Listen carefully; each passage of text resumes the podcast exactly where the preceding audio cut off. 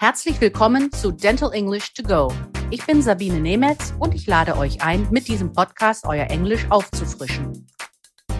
Ich möchte euch zeigen, dass es ganz leicht ist, sich im Praxisalltag auf Englisch zu verständigen.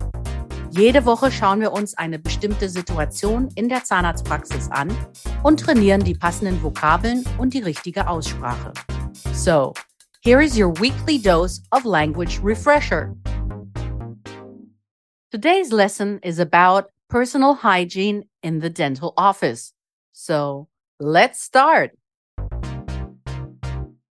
Viruses and bacteria can spread easily due to the proximity between patient, dentist, and dental assistant. Precautions are necessary so harmful pathogens cannot transfer from one person to another. Durch die körperliche Nähe von Patienten und Behandlungsteamen können sich Viren und Bakterien leicht verbreiten. Damit Krankheitserreger sich nicht von einer Person auf eine andere übertragen, sind Vorsichtsmaßnahmen notwendig. The dentist and the dental team will follow a standard of personal cleanliness. Personal hygiene. Hair is to be kept away from the face. It should be fixed to the back of the head to avoid it falling and coming in contact with dental equipment, instruments, or patients. Facial hair is covered by a face mask. Masks should always be worn in the treatment rooms. Masks also need to be worn when preparing a prosthesis in the dental laboratory. Jewelry and piercings need to be removed from the face, hands, or arms during patient treatment. All fingernails are kept clean and short to prevent perforation of gloves and any dirt accumulations.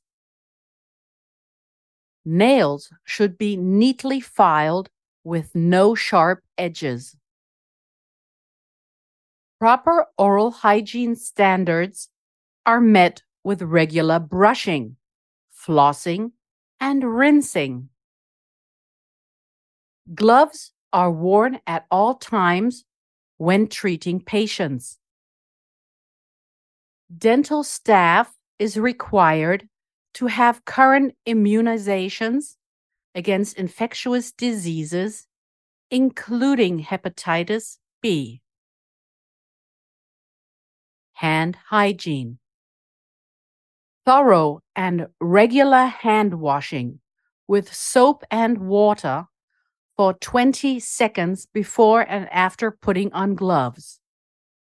Rub hands vigorously until lather appears.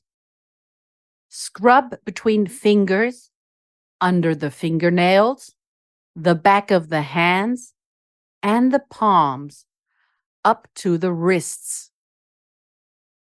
to clean hands with an alcohol based hand rub, check the manufacturer's instructions on how to use the product. Good hand hygiene combined with wearing gloves is indispensable for infection control.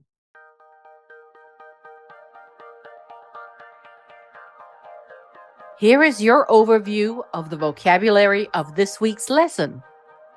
To cover, etwas bedecken. To rub, etwas reiben, einreiben. To scrub, etwas reinigen, schrubben. Indispensable, unverzichtbar.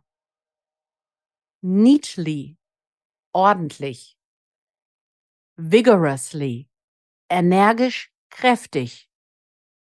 Jewelry, Schmuck. Palms, Handflächen. Accumulations, Ansammlungen. Leather, Seifenschaum. Manufacturer, Hersteller. Cleanliness, Reinlichkeit, Sauberkeit. Das war unsere Lesson für diese Woche. Nächste Woche schauen wir uns die verschiedenen Räume der Zahnarztpraxis an. Wenn ihr noch mehr Dentalenglisch trainieren wollt, empfehle ich euch mein Buch Dental English, erschienen im Quintessenz Verlag oder auch die Monatszeitschrift Team Journal. Hier findet ihr in jeder Ausgabe eine Übung. Vielen Dank fürs Zuhören.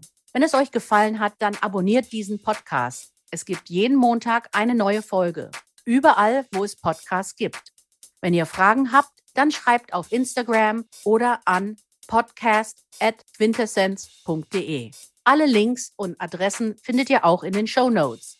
Ich sage goodbye and see you next week. Das war Dental English to Go mit Sabine Nemetz, der Englisch-Podcast für den Praxisalltag. Ein Quintessenz-Podcast.